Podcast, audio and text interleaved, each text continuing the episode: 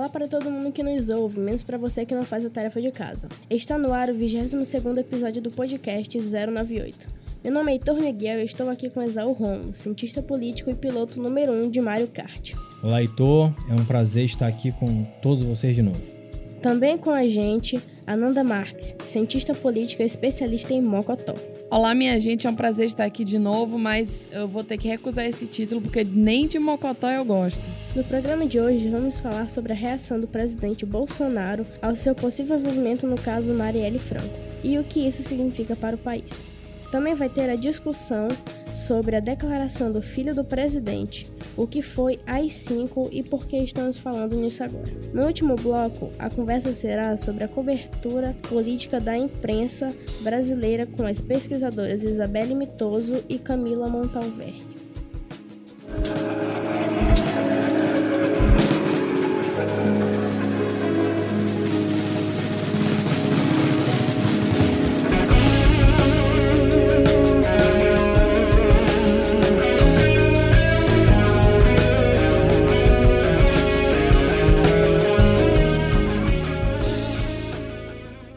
Ananda, na terça-feira, 29 de outubro, o Jornal Nacional exibiu uma reportagem em que revelava o teor do depoimento de um porteiro do condomínio Vivendas da Barra, em que o então deputado federal Bolsonaro morava no Rio. O porteiro disse à Polícia Civil que liberou a entrada de Elcio Queiroz, um dos suspeitos pela morte de Marielle e Anderson, horas antes do crime que aconteceu em 14 de março de 2018. A partir dessa reportagem da TV Globo no Jornal Nacional, isso desencadeou uma série de reações.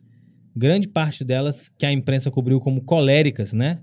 Como destemperadas. Então, temos aí um novo capítulo do governo Bolsonaro um possível envolvimento no assassinato. O que aconteceu foi que a própria reportagem da Globo revela que no dia do assassinato, Bolsonaro estaria em Brasília. A gente vai discutir isso melhor no terceiro bloco. Mas, de momento, Ananda, houve uma reação destemperada do presidente, em que ele foi para a rede social e gravou uma live de 24, 25 minutos esbravejando. Seus patifes da TV Globo!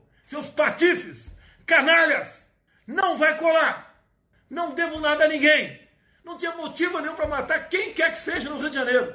E aí, Ananda, o que, que acontece? Olha, o mais interessante é que eu lembro bem daquela capa da Estoé que retratava a Dilma gritando, né? E também acho que foi uma capa da Veja que retratou a Dilma como a medusa teve, teve isso também. Era frequente, né, se falar sobre o gênio da presidente, falar de como ela era, né, descontrolada, descompensada e associar ela a uma imagem de histérica. Logo depois dessa live do Bolsonaro, surgiram vários memes na internet comparando, né, o Bolsonaro quando a Globo fala dele, Dilma no dia seguinte ao impeachment, tava andando de bicicleta, né? Uma coisa que é importante também é aquela questão que essa destemperança dele surge logo depois da veiculação do vídeo em que ele é retratado como um leão, Anando. O leão, ah, o rei da selva que está sendo atacado por hienas.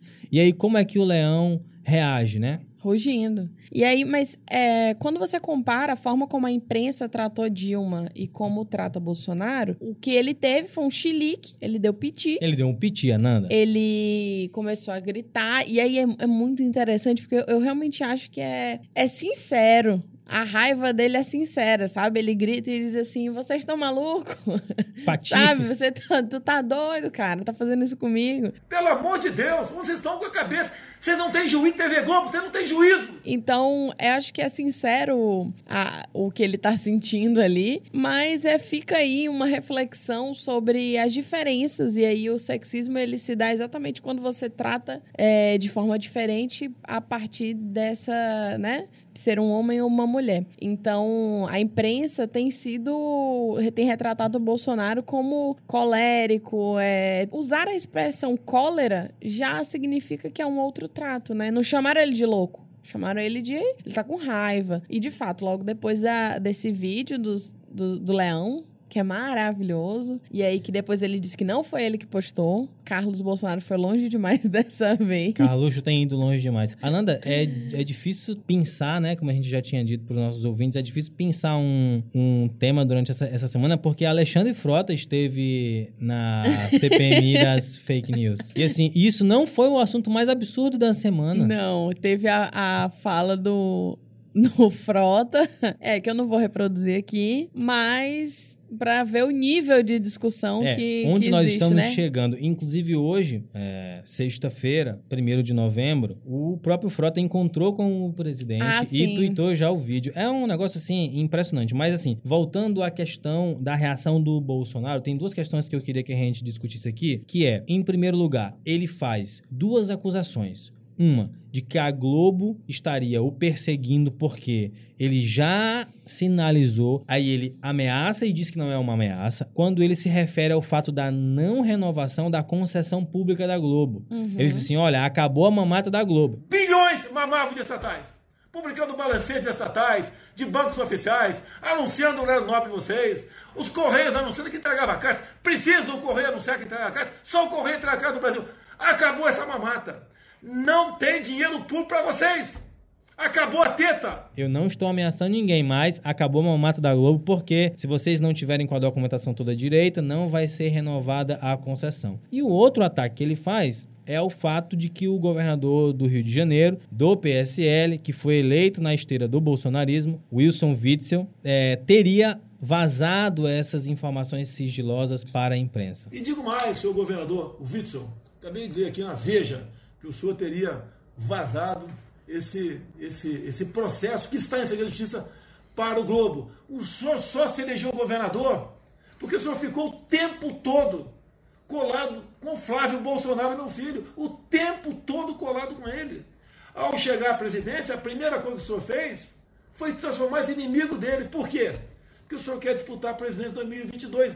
Legítimo, nada contra isso. Mas, para chegar lá, pelo que tudo indica, o senhor tem que destruir a família Bolsonaro. Qual é o ponto, né? Quando ele faz essa ameaça pra Globo, cara, é sério, eu não, eu não consegui assistir aquilo e não rir. Pra mim é engraçado. Porque é isso, né? O Bolsonaro, ele tem zero inteligência emocional, ele tem zero capacidade cognitiva de, ah, calma, como é que eu vou responder isso? Né? Eu tô sendo atacado, como é que eu vou responder? Ele não Ele consegue, estava ele, num outro país. ele, a- ele abre a câmera e começa a gritar na frente da câmera. E, inclusive, é, aquilo ali também é um direcionamento para o núcleo duro do bolsonarismo, que são os fanáticos que acham Claro. aquilo ali, aplaudem e dizem, não, vamos pra cima mesmo. A acusação que ele faz pro Witzel é porque o Witzel já tinha avisado ele que, olha, é, citaram seu nome, citaram o nome Bolsonaro. E aí ele acha que foi o Witzel que vazou pra imprensa. É. Agora me responde, se o cara foi avisar ele, por que, que o cara vazaria pra imprensa? Então, a minha leitura disso, Ananda, é que assim, do mesmo jeito que João Dória, lá em São Paulo, já se descola do bolsonarismo, do mesmo jeito que vários atores que ajudaram a eleger essa plataforma já começam a se deslocar, Wilson Witzel também vai no mesmo caminho. Nós estamos aí com entrando no 11º mês de governo e nunca se falou tanto sobre a próxima eleição. Nunca se falou tanto sobre quem serão os candidatos, que forças políticas serão essas. Então, esse governo, que era para ter sido para estar sendo cozinhado em banho-maria, a temperatura só aumenta, de forma a demonstrar que não há nenhuma possibilidade sequer de Bolsonaro cogitar ser candidato à reeleição lá em 2022. Ele vai se isolando e eu acho que essas declarações, esse esbravejar dele é porque sente que a construção de forças que o colocou ali dentro, como é muito frágil, como foi muito volúvel, está se dissolvendo muito rápido. Olha, eu, eu discordo. Eu não afirmaria que não tem chance dele ser. Né, né, de que isso está sendo construído para não haver chance dele ser candidato. Até porque eu sou partidária dessa hipótese de que Bolsonaro tenta consolidar esse, esse eleitorado cativo, né? Esses 15% que o apoiam, porque ele sabe que 15% com uma volatilidade é possível se tornar em 30% e ele ir para um segundo turno. Ia depender de quem esteja do outro lado no segundo turno vai acontecer a mesma coisa que aconteceu em 2018. Eu acho que o cálculo que é feito é esse, né? Então, não sei se há de fato uma, uma movimentação para se impedir que ele seja candidato em 2022. O que eu vejo é que tem aí uma coisa diferente quando a gente compara com o governo Dilma II, que foi um governo de paralisia decisória, né? O impeachment, ele deu fim à paralisia decisória da relação entre presidente e legislativo, e não só legislativo, mas enfim, com a própria coalizão. Dilma não conseguia negociar e por isso a gente tem essa sensação, né, de que as coisas não andavam, as coisas não prosseguiam. Porque quando um presidente não tem maioria nas casas legislativas, ele não vai conseguir negociar para que o processo político aconteça de forma fluida. Então, por isso que o governo Dilma foi travado. Já o governo Bolsonaro, ele tem um, uma situação que é, é interessante porque é peculiar. O Bolsonaro tem uma representatividade do partido dele na Câmara. O PSL tem a segunda maior bancada em termos numéricos, mas que não se, não se materializa num alinhamento político para votação, né? A gente não tem disciplina partidária, não tem uma coesão partidária que reflita esses números em votação. Apesar de, se a gente for né, analisar o que já foi votado, o governo teve sim algumas vitórias, mas muito por causa da atuação do Rodrigo Maia, por exemplo E quando a gente olha para o Senado, tem uma coisa parecida. A reforma da Previdência passou, mas por que passou, né? Então, a impressão que eu tenho é que o governo Bolsonaro ele não tem uma paralisia decisória. Ele tem uma confusão decisória. Porque, inclusive, é muito cacique para pouco índio. Tem os filhos do Bolsonaro que querem mandar, tem a ala militar, tem a ala olavista, tem a ala da, do mercado, né? Os, os cunhos econômicos, enfim. Então, é uma confusão que eles não conseguem se organizar para materializar isso numa agenda política a ser implementada. Então, as coisas que vão acontecendo são coisas que a impressão que dá é assim, as mais fáceis de se implantar, como é o caso da agenda ambiental, destruição de qualquer é, marco regulatório, enfim. Mas quando se compara Dilma e Bolsonaro, é, é essa percepção assim que eu tenho. É importante a gente ver como é, essa reação dele está vinculada ao quanto que esse tema da morte da Marielle Franco é sensível para o clã Bolsonaro, né? Para todos os filhos e para ele próprio, né? Associados à milícia, claro. Isso. Né? E, Tem um, e de como um que peso. esse tema, quando mais, é, quanto mais a gente avança e temos avançado de forma muito tímida, muito lenta, uma questão de polícia civil perdeu as imagens do caso. Perderam as imagens. Não, não tem câmera. A Carlos Bolsonaro tem acesso aos arquivos da portaria Sim. de todos os moradores, de quem entrou lá. Eu fico imaginando se você é um morador daquele condomínio, você tem alguém como Carlos Bolsonaro que tem acesso a todo mundo que entrou e saiu da sua casa, E tem acesso áudios, né? aos áudios, a tudo isso. E a promotora, porque o que aconteceu foi que a partir do momento em que se vinculou que o porteiro que estava na dele, né, tava quieto, trabalhando lá, na dele resolve inventar uma história. E no meio disso tudo tem uma apuração relâmpago que já desmente a primeira mentira. Então, essas dúvidas, essas nuvens, elas vão criando na cabeça do eleitor uma,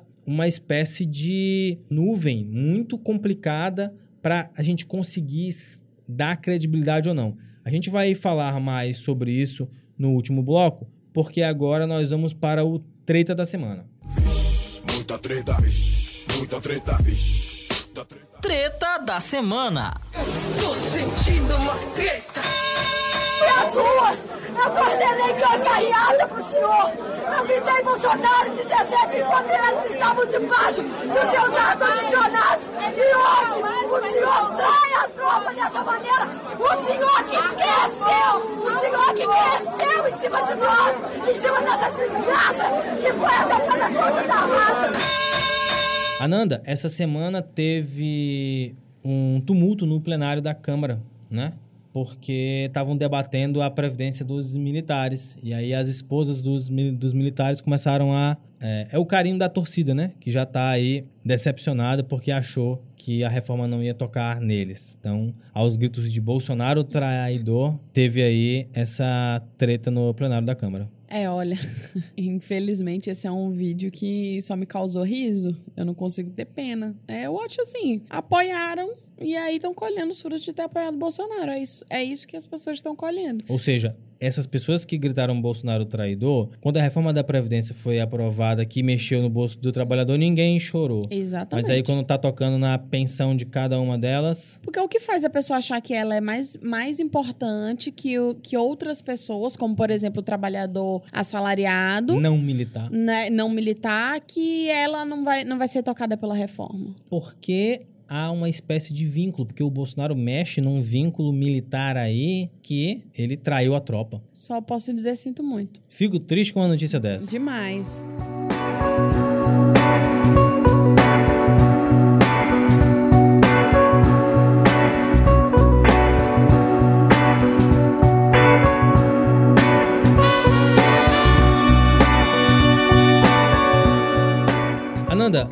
Última segunda-feira, 28 de outubro, o deputado federal do PSL, Eduardo Bolsonaro, gravou uma entrevista para a jornalista Leda Nagli, conhecida nacionalmente por um programa chamado Sem Censura. A entrevista foi ao ar na quinta 31, depois de toda essa repercussão que a gente comentou no Bloco 1. E o deputado que também responde pelo epíteto de filho do presidente, o nosso amigo John Freitas diz aqui que isso agora vai se tornar um cargo, né?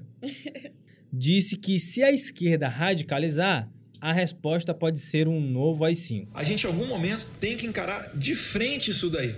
Vai chegar um momento em que a situação vai ser igual ao final dos anos 60 no Brasil, quando sequestravam aeronaves, quando executavam-se e sequestravam-se grandes autoridades, cônsules, embaixadores, execução de policiais, de militares. Se a esquerda radicalizar esse ponto, a gente vai precisar ter uma resposta. E uma resposta, ela pode ser via um novo AI-5, pode ser via uma legislação aprovada através de um plebiscito, como ocorreu na Itália. Alguma resposta vai ter que ser dada, porque é uma guerra assimétrica. Não é uma guerra onde você está vendo o seu oponente do outro lado e você tem que aniquilá-lo, como acontece nas guerras militares. É um inimigo interno de difícil identificação aqui dentro do país. Espero que não chegue a esse ponto, né? Mas a gente tem que estar atento. Ananda, a fala dele ganhou uma repercussão de várias lideranças. O presidente da Câmara se manifestou, o presidente do Senado se manifestou, José Sarney tirou as pantufas de algum lugar onde ele estava repousando numa rede e se manifestou também. Várias falas condenando isso. Mas, que foi realmente o AI-5, Ananda? Então, eu vim aqui no, no site do CPDOC da FGV, tá? Quem não conhece, é um site interessantíssimo de, de pegar algumas informações, que é o Centro de Pesquisa e Documentação de História Contemporânea do Brasil. E no item sobre o AI-5, ele fala o seguinte, né? O ato institucional número 5 foi baixado em 13 de dezembro de 1968, durante o governo do general Costa e Silva. A expressão mais acabada da ditadura militar brasileira, que durou de 64 a 85, vigorou até dezembro de 78 e produziu um elenco de ações arbitrárias de efeitos duradouros. Definiu o momento mais duro do regime, dando poder de exceção aos governantes para punir arbitrariamente os que fossem inimigos do regime ou como tal considerados. Então, o AI-5 é que vai institucionalizar, por exemplo, a prática de tortura, é que vai permitir a perseguição, vai fechar o Congresso, vai acabar com qualquer possibilidade de oposição. Porque quando a gente está falando de analisar um regime, se ele é democrático ou autoritário, é importante que, que as pessoas entendam que os regimes eles não se tornam autoritários do dia para a noite. Né? Não é de um dia para o outro que uma democracia vira uma ditadura. São vários marcos, isso vai avançando, e aí é o que o Robert Dahl vai, vai falar, né? São as dimensões que a gente analisa da democracia. Então, por exemplo, se você não tem mais eleição, se você não permite oposição pública, se você não permite agremiações políticas, não permite que as pessoas se organizem, por exemplo, em partidos, ou que se você não respeita o resultado das eleições, enfim, há uma série de degraus que você vai avançando até chegar no ápice de um regime ditatorial. Então, o AI-5 ele é um marco na história do Brasil, porque ele é um é o quando a gente assim desceu a ladeira. É, aquele ponto foi decisivo porque, a partir daquele momento, com exceção do estado de São Paulo, não tinha mais Assembleia Legislativa em lugar nenhum, não tinha mais Congresso Nacional e você começa então a subir a temperatura de caçar quem é contra o governo. Então, naquilo que nós estamos debatendo debatendo aqui, a partir do momento em que o governo começa a sentir tanta crítica, e aí é um ponto importante, Ananda, porque quem decide o que é radicalizar ou não é o Eduardo Bolsonaro. Quem decide o que é esquerda ou não? Porque no vídeo lá do Leão, dentro das próprias hienas, tinha lá STF, Uhum. tinha lá o próprio PSL, tinha lá diversos partidos políticos. Então, a partir do momento em que eu, o governo, me sinto ameaçado, eu vou ter que recorrer a um novo AI-5, ou seja, a um fechamento de Congresso, a uma perseguição política. A cassação, porque inclusive foram cassados ministros do STF, né? Não foi só parlamentares. Eu fico me perguntando, sinceramente, é, é o tipo de, de fala que eu me pergunto como é possível. E como é que a gente chegou nisso? Como é que a gente chegou na situação de um parlamentar fazer uma fala dessa? Eu realmente acho que é um, um nível de degradação moral de uma sociedade, de um país, que é inexplicável, porque a gente está falando do período que as pessoas foram mortas, torturadas, e aí quando você vai conhecer relatos de sobreviventes da ditadura, a gente tá falando de criança que foi torturada. E aí eu, eu fico me perguntando como é que alguém tem coragem de falar, não, só foi torturado, morto, quem era terrorista? Me explica como é que uma criança de um ano é terrorista. Ananda, é, tem uma questão interessante que eu queria ressal- ressaltar aqui, duas na realidade. Um é o Brasil Nunca Mais, que é uma plataforma de pesquisa realizada pela sociedade civil que foi investigar cada um de- desses crimes. E quando a gente vai para análise de documentação histórica, a gente vê que grande parte dos atentados que aconteceram no Brasil para justificar o AI-5 foram fomentados pela própria direita. Então, foram fomentados para justificar aquilo. Então, assim, olha, é- existe um clima de terror, eu preciso colocar ordem nisso. Isso já é por si só preocupante, mas eu fico pensando que, por exemplo, o presidente da Câmara, Rodrigo Maia, emitiu uma nota citando pessoalmente o Eduardo Bolsonaro, dizendo que não é possível que isso aconteça. Se na época que o pai dele, que hoje é presidente, tivesse sofrido essa mesma repressão, tivesse o mandato cassado, a gente teria uma outra configuração. O sistema político brasileiro foi tolerante demais quando o Isso. Bolsonaro lá atrás falava as mesmas Isso, loucuras. Exatamente. Porque ele não está dizendo nenhuma novidade daquilo que o pai dele dizia, ou do que a gente falou em campanha sobre o que ele ou sobre o que ele professava ou o que ele defendia. Depois dessa, depois que repercutiu a entrevista dele para a lei da Nagli, ele tuitou o vídeo do voto do Bolsonaro no impeachment em 2016, saudando o brilhante Usta, dizendo, abre aspas, não tenhais medo. Ele publicou um novo vídeo reforçando o, ent- o entendimento dele sobre o que, que significa radicalizar. E aí, então, quando o pai disse que ele estava sonhando, que isso não era assim. Sonhando, olha o verbo que ele usa. Isso. Quem quer que seja que fale às cinco, tá falando. Só tá sonhando. Tá sonhando. Tá sonhando. Não, não quero nem ter notícia nesse sentido aí. Aí é que ele grava um vídeo pedindo desculpas e dizendo que, abre aspas, foi mal interpretado, Ananda. E o general Helena ainda diz assim: olha, eu não sei se ele falou isso, mas se ele tiver falado, ele tem que ver como é que ele vai Qual fazer. é a estratégia? Qual é a estratégia a que gente ele não vai pode usar. ser pego de surpresa. Cara, é assim. É assustador se você parar pra pensar. Ele fala isso com a mera possibilidade de haver protesto no Brasil porque tá havendo protesto no Chile, né? Ele não tá se referindo a nenhuma situação real que exista Não, no é Brasil. Se antecipando. É se antecipando. É, olha, se tiver manifestação aqui, se vocês radicalizarem, a gente vai trazer o AI-5. E aí, isso é importante porque o governo Bolsonaro, ele se pauta majoritariamente na criação desses inimigos imaginários. Né? É uma esquerda, é o Foro de, de São Paulo, essa esquerda internacional que está fomentando manifestação, enfim, todo esse discurso conspiratório que, que aí o WhatsApp ele é a grande fonte de né, disseminação dessa, desse tipo de, de loucura e que tem gente que acredita nisso de fato, que acha que é. Por quê? Porque as pessoas, inclusive, elas vão se convencer dessas coisas porque elas não se informam, né? Elas. elas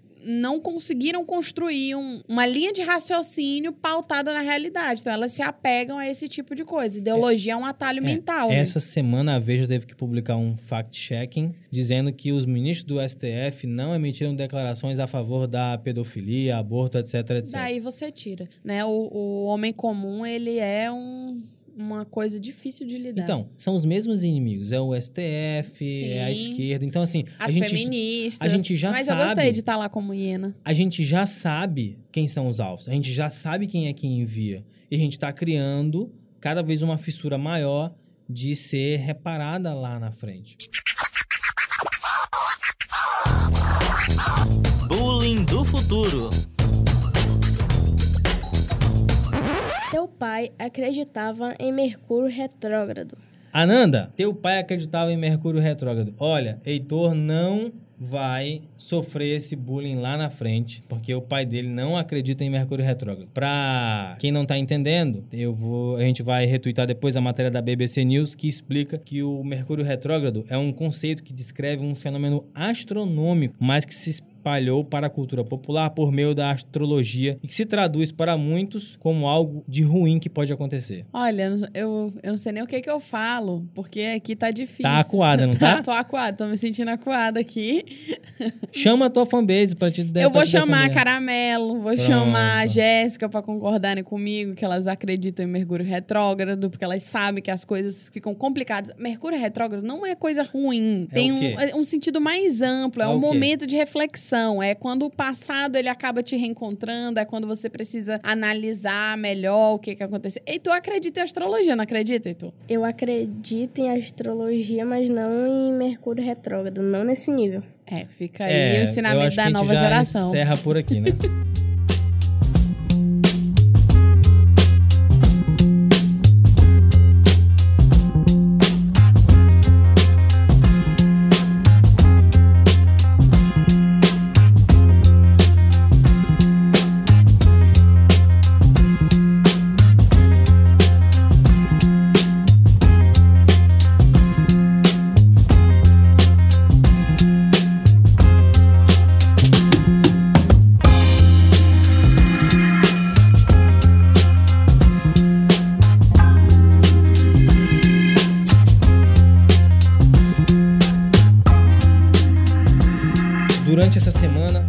teve essa discussão acirradíssima sobre a cobertura da Globo, sobre a matéria do Jornal Nacional, sobre as contradições do discurso do porteiro. Eu fiquei me perguntando, a partir desse tweet do arroba Zé Antônio Lima, sobre a diferença do que a Globo fez com o Bolsonaro, do padrão do jornalismo brasileiro em cobrir esse tipo de notícia. Qual é a diferença do que a Globo fez porque ela tem feito com a Lava Jato, por exemplo? Que ela repercutiu foi um documento produzido por uma autoridade oficial, ou seja, há um, depo há um depoimento. E durante esse a matéria, inclusive cita-se que o depoimento tem uma contradição com o fato de Jair Bolsonaro ter sido citado no depoimento do porteiro, mas ele está, como a presença eletrônica da Câmara dos Deputados indica, em uma outra cidade, ou seja, não poderia ter sido ele. Por trás disso, também existe o interesse de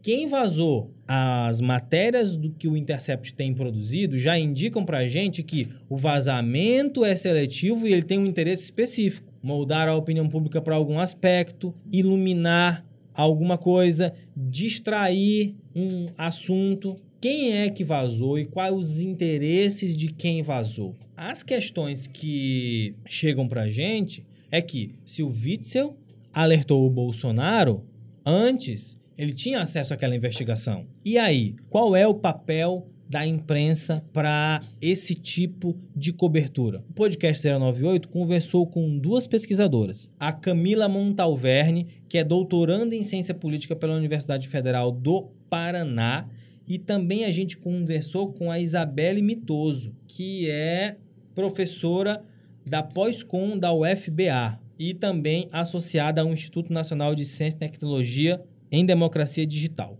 Vamos ouvir o que foi que a Camila falou a respeito dessa cobertura política. Me parece que a, que a TV Globo agiu de acordo com as regras do, do bom jornalismo na cobertura sobre a citação do presidente na investigação do, do assassinato da Marielle. É, os jornalistas tiveram acesso ao furo primeiro e, como qualquer manual de práticas jornalísticas recomendaria, eles publicaram uma notícia relevante envolvendo a principal autoridade do país. Eu acho importante ressaltar nesse ponto que não se fez apenas jornalismo declaratório, já que, que o Jornal Nacional apurou inconsistências no depoimento do porteiro e fez isso por conta própria. Eu também não acho que a Globo tem errado ao, ao, noticiar no dia seguinte aquela informação de que a gravação contradizia o depoimento do porteiro e que desse destaque a isso. É, na verdade, eu acho que quando, na hora que o jornal recebeu uma correção proveniente de uma fonte digna de credibilidade, no caso, vindo do Ministério Público, é, eles veicularam a notícia da forma que deveria, dado que era uma mudança bem importante na história anterior. Isso não denota que, o, que a Globo, que o Jornal Nacional tenha aceitado a intimidação do presidente, mas mostra mais que estava atenta ao desenrolar dos acontecimentos. O que me parece grave na situação é o quanto alguns erros de apuração, que ainda estão por ser provados, porque ainda estão sendo investigados na realidade, podem ser utilizados como forma de deslegitimar a atividade do jornalismo. A gente sabe, já sabe no cenário em que a gente vive, que os apoiadores do presidente não lidam bem com coberturas que desagradam a eles. Então, o, aí é que o jornalismo precisa mesmo se cercar de mais cuidados em coberturas delicadas, porque sob pena deles de correr o risco de ter os erros transformados em prova de uma conspiração que supostamente está sendo orquestrada. Então, é, numa, numa perspectiva de tentar atingir a maior audiência possível e de lidar com as acusações de partidarização, a estratégia da Globo de responder aos ataques do que o Bolsonaro fez na live posteriormente, mas ao mesmo tempo se evitar, evitar se posicionar como um polo oposto ao governo, me parece acertada. Então, a Camila ela tá analisando, né, de, um pouco no sentido também do que o próprio Zé Antônio Lima tá falando, que essa é uma postura esperada, que na verdade no, nos últimos anos, inclusive, a gente tem visto isso com frequência e que a, a escolha, e aí fazendo uma análise, inclusive, assim, o que que os atores racionais racionalmente iriam decidir, né? Se eu pego um, um, furo jornalístico desse que tem que é uma, uma polêmica, é um assunto que chama atenção, eu vou escolher não não noticiar. Não noticiar. Noticiou, é claro que a forma como se noticia, ela é enviesada, não existe jornalismo imparcial. A questão é que eleitores do Bolsonaro que a gente que você falou muito, muito bem que ele está investindo em solidificar, já percebem a notícia como um ataque, a repercussão como ele próprio Bolsonaro diz, não se fala nada positivo, seus patifes. Então, realmente, eu, eu, tenho, eu vou tender a concordar com a Camila. Eu acho também que, que a Globo. Mas assim, acho que a Globo agiu como era de se esperar, porque teve acesso a esse furo, mas também acho que tem aí um, uma questão em relação às concessões. Se não, se não tivesse, claro. o Bolsonaro não teria feito essa ameaça e, e, repetido na live de que, ah, olha aqui, ah, não vai ter concessão. Enfim, eu acho que tem essa, essa questão. E um aspecto que ela trata que é muito interessante de discutir é essa transformação do ator jornalístico num ator político. Mas não porque tem uma postura de ator político necessariamente, mas porque o ator político presidente empurra o jornalismo para esse, esse campo, né? Diz, olha, você tá fazendo isso porque você tá me atacando e não porque você tá noticiando. Ananda, eu fico pensando que o Bolsonaro se espelha muito no Trump, né? Isso. E uma das questões que o Trump fez lá nos Estados Unidos foi abrir guerra contra uma emissora específica, Isso. no caso a CNN. Então, é recorrente nas entrevistas ou nos pronunciamentos do Trump ele perguntar se o repórter é do CNN ou se é,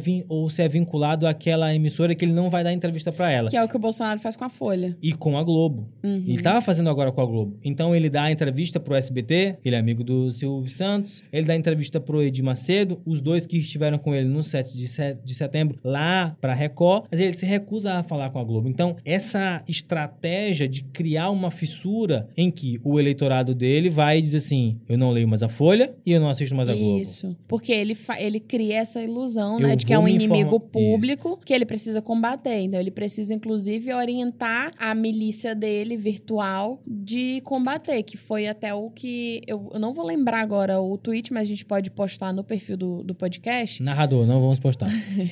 que teve um, uma pessoa falando sobre isso, de que, olha, calma, como o Bolsonaro ele foi pego de surpresa com essa, essa notícia da Globo, não deu tempo dele orientar melhor essa milícia virtual, que é ligada ao gabinete do ódio e acabou que a reação orgânica das pessoas na internet foi rejeitar o discurso Isso. dele e questionar isso que a Globo estava falando, de assim, ah, calma, peraí, o que é que tá acontecendo? Então, o que mostra que quando a gente vai analisar os dados de interações e de repercussão das pautas, por exemplo, no Twitter, acaba havendo um viés dessa amostra por causa das milícias e por causa dos robôs. Como teve atraso no direcionamento dessas pessoas, a gente tem um- essa parcela, esse tempo, esse lapso temporal de uma reação orgânica, digamos assim. E isso é a hipótese que o cara coloca lá na É, thread. Um outro aspecto que a Camila ressalta pra gente é com relação à nota que a Globo divulgou, de que ela tem um perfil de não assumir diretamente um confronto, mas foi provocada pelo ator político a se posicionar. Ou seja, Bolsonaro disse que a Globo faz um mau jornalismo, não presta um serviço de qualidade para a população. E aí, em cima disso, chama os caras de canalhas, de patifes. Aí a empresa, aí a emissora vem pro campo do embate para se posicionar em relação a isso. É, uma questão decorrente disso que eu acho que é bem importante é que, em alguns casos, justamente essa pretensão de imparcialidade, de não ocupar um espaço em relação ao governo ou a outros partidos, pode resultar em tratar alguns ataques graves que são desferidos por agentes políticos contra certos grupos ou instituições de uma forma trivial. Eu não acho que isso aconteceu nesse caso que a gente está olhando agora do Jornal Nacional, né, nessa cobertura sobre a citação do Bolsonaro, mas é, me parece que o jornalismo fez isso al- algumas vezes com o próprio Bolsonaro em outras ocasiões. Então, na realidade, me parece que a Globo procurou evitar parecer que estava em cima do presidente, digamos assim, de forma gratuita, mas aceitou algum grau de confronto na- quando lançou a sua nota oficial em resposta às acusações que o Bolsonaro fez na live. Então, o meu palpite é que a postura crítica que, a gen- que se verifica na nota é mais incisiva porque foi o momento, é uma resposta a um momento em que a empresa foi chamada para a briga por, por um agente político. Ela foi colocada pelo, pelo Bolsonaro, foi apresentada na, na esfera pública como, uma, como um agente político e não como uma espécie de árbitro das disputas políticas que já existem, que é normalmente o que o jornalismo alega que só reporta. Então, eu acho que a gente pode falar que existe uma alteração no papel político da, no qual, da qual a própria empre- empresa jornalística se investe. E a gente deve começar a ver cada vez mais desdobramentos disso nos próximos tempos. A gente conversou também com a Isabelle Mitoso, que é colega da Camila, elas são pesquisadoras juntas, mas nesse aspecto divergiram. Vamos ver ouvir o que foi que a Isabelle falou. O furo de reportagem que o Jornal Nacional apresenta no dia 29 de outubro parece aquelas coisas que nós jogamos numa mesa de bar, como se a gente quisesse que alguém fizesse alguma coisa com essa informação. É o velho e mais não digo. É, eu explico. Embora se fale da menção ao seu Jair no depoimento do porteiro sobre a movimentação no condomínio onde moravam o presidente e um dos acusados do assassinato da vereadora Marielle Franco, William Bonner fala duas vezes sobre o então deputado federal Jair Bolsonaro estar em Brasília, o que foi conferido pela emissora, o apresentador e editor-chefe do jornal faz questão de reforçar isso, foi conferido pela emissora nos registros de presença da Câmara dos Deputados naquele dia.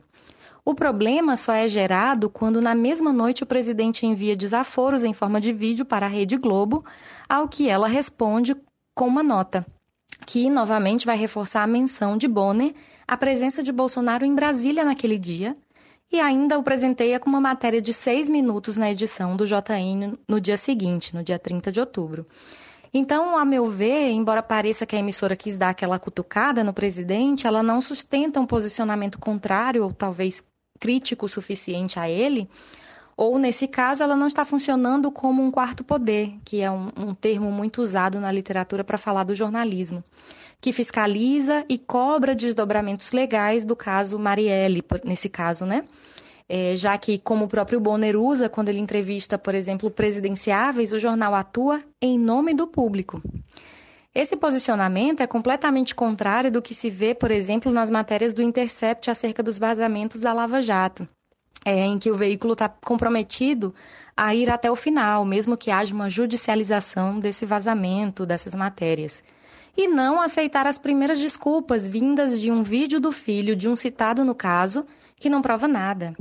E não aceitar passivamente, encerrando o caso, as falas de uma promotora que diz que a perícia analisou os áudios e neles não tem a voz do presidente, mas que ainda não analisou se pode ter havido exclusão de áudios, por exemplo, como foi apresentado pela própria Folha de São Paulo esses dias. É, hoje, né? Esses dias não, hoje. É justamente pelo fato de o editor-chefe do Jornal Nacional, que por acaso também o apresenta, reforçar algumas coisas para dar o tom da imparcialidade jornalística, o que é uma espécie de utopia, assim, na deontologia do jornalismo, que demonstra um tom de posicionamento da emissora. Perceba-se ainda que no dia 30 há mais atenção a essa pauta do que havia no dia 29. Ananda, a Isabelle, ela já tem uma outra percepção que eu também sou um tanto simpático quanto a ela, de que você está tentando colar a imagem do presidente a esse crime. Veja bem o que, que seria, por exemplo, noticiar que o assassino ou um assassino interfonou para a casa de Ananda Marques, mas Ananda Marques não estava lá, mas o porteiro disse que ela poderia estar. Isso não é diferente do que a gente já viu ou da cobertura que a Globo faz em relação ao PT durante todos esses Sim. anos. Sim, não é? com certeza. De que assim, ah, foi citado, ou o que é, o que significa o caso do triplex lá do Guarujá. É o mesmo padrão de jornalismo, mas que tenta sim implicar o nome do presidente a um assunto que é extremamente sensível exatamente por esse embate. Vamos agora pro caixa de recados.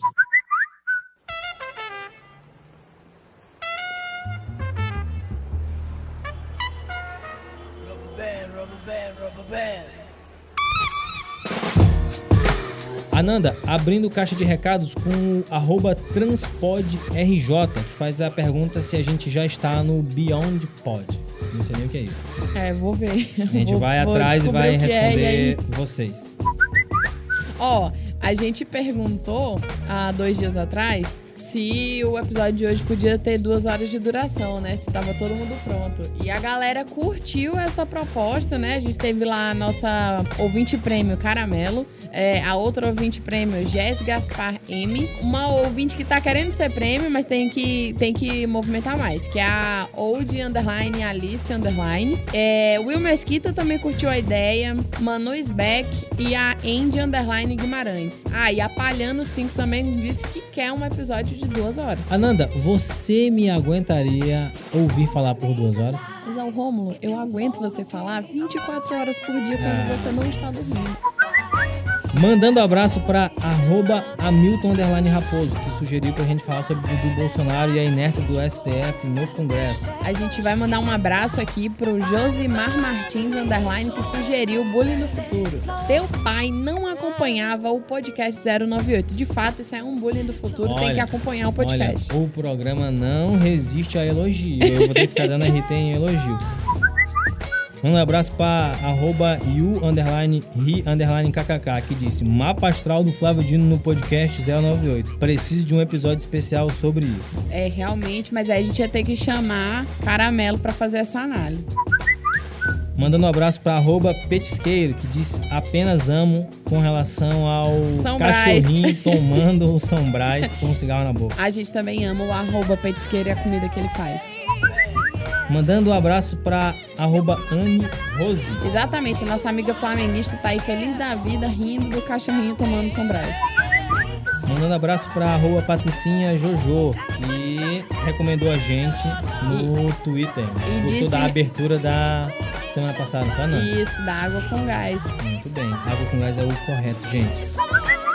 Mandando abraço pra encerrar pra Alan Patrício e também pra PV Bastos, que fez uma reclamação oficial pra mim, Simon, que ele disse que ele acreditava em Ananda até o momento que ele descobriu que ela nunca tinha tomado sombrais, nunca tinha ido num ponche na vida dela. Ananda, acusações gravíssimas, Ananda. Eu vou ter que constituir advogado, viu? Desse jeito, eu tô sendo acusada eu vou ter que constituir advogado contra a PV. No próximo episódio eu vou trazer meu, meu advogado pra falar aqui. Se vocês quiserem mandar pauta de trilha sonora, sugestões, via e-mail, DM, entre com a gente através das redes sociais.